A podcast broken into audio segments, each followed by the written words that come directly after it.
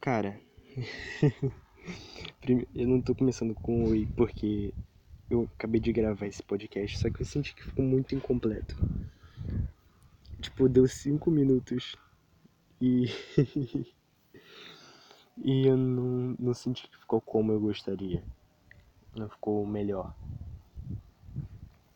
Mas eu queria avisar que eu tô gravando do lado de fora, na varanda, de dia. Então eu acho que meu cérebro vai funcionar pior do que de noite. É, talvez tenham barulhos, tipo cachorro latindo, cortador de grama e coisas do tipo.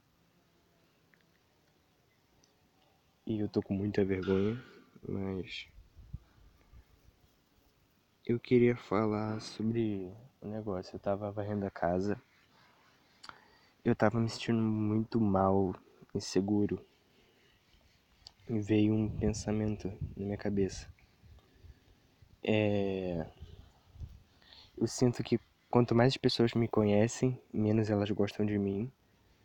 Mas com Jesus, quanto mais elas conhecem Jesus e sobre ele, mais elas gostam dele, mais elas querem estar perto. Isso é uma verdade. Tipo, quando você conhece o verdadeiro amor, a verdadeira graça de Jesus, mais você quer estar perto dele, mais você quer estar participando disso, mais você quer isso para você. E... é uma coisa muito estranha, porque como é que a gente pode se sentir inseguro assim e ter esse pensamento que acontece, vem, é muito chato quando vem, mas vem.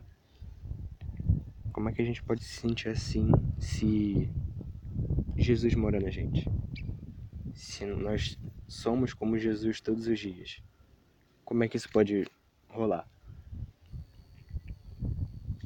E é uma coisa que eu meio que não tenho resposta, mas fui pesquisar sobre isso na Bíblia.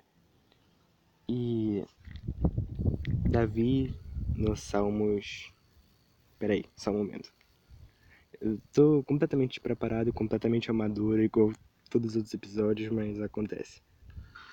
Ele fala no Salmos 94: Quando a minha mente estava cheia de dúvidas, o teu abraço me deu esperança e ânimo. E é uma coisa que eu sinto muito, tipo, quando eu tô mal ou para baixo ou triste, eu sinto que o Espírito Santo vem e me abraça. Sabe, é muito louco. É... Eu lembro de uma vez que eu tive uma crise de ansiedade no meu quarto, chorando, e Deus falou no meu coração, tipo, não, eu tava afastado da igreja, eu não conhecia Jesus de verdade, eu sentia que Jesus era medo, que Jesus era castigo, que era condenação, porque era a imagem que eu tinha de igreja, de crente, de coisa assim, crescendo lá. E aí o Espírito Santo falou no meu coração, bota um coração, falei igual a cebolinha agora, coração, é, bota um louvor aí, tipo, aí eu botei e do nada eu chorando, comecei a rir dançar. Parecia um maluco. completamente maluco, completamente doidinho. Dançando, rindo e chorando. E é meio que eu vi outro dia numa pregação da Priscila Alcântara.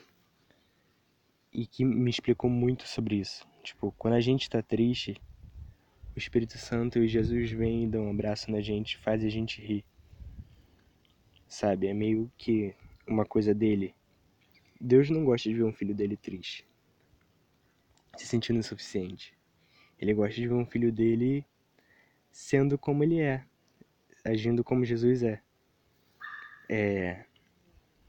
E se vendo como Deus vê a gente. Viu? Eu falei sobre cachorro latindo. Tá, espero que não incomodem vocês. Enfim. É.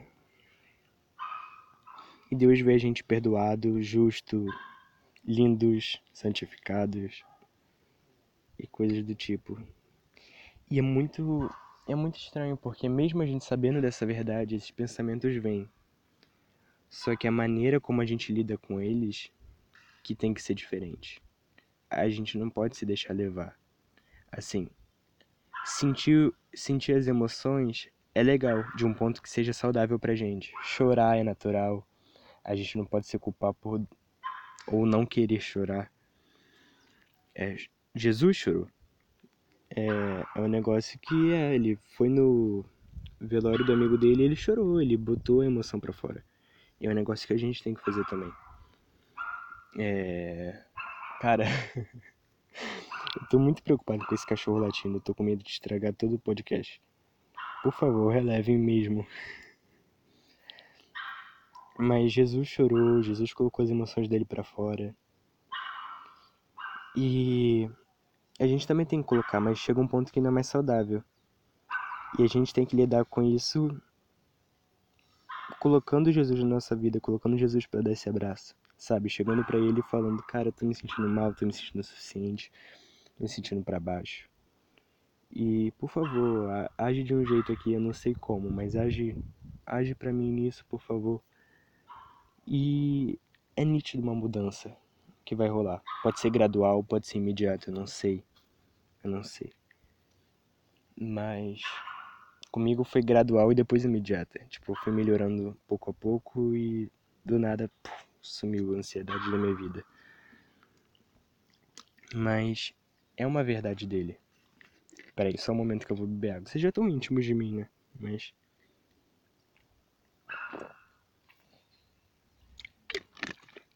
tá bastante sol.